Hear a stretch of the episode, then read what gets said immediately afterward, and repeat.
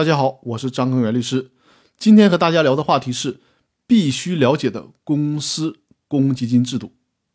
公司公积金是指公司依法提取的、累积于公司内部，用于弥补未来公司亏损、扩大生产经营规模和转增资本的财产盈余。设立公司公积金制度的作用在于巩固公司的资本基础，提高公司对债权人的清偿能力，这也是构建保护债权人利益的一道防护堤。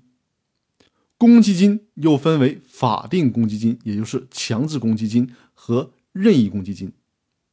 法定公积金就是法律强制规定的，包括法定盈余公积金和资本公积金。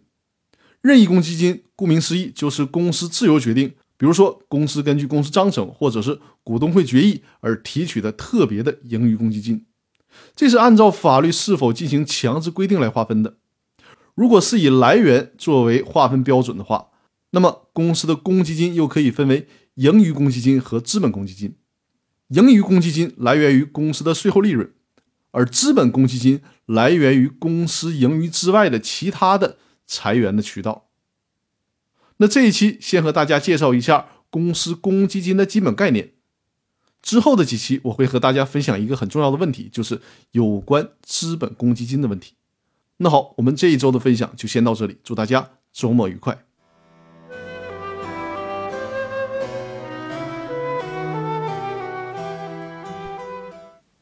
注意，公司法大爆炸微信公众平台已经开通，欢迎大家关注和订阅。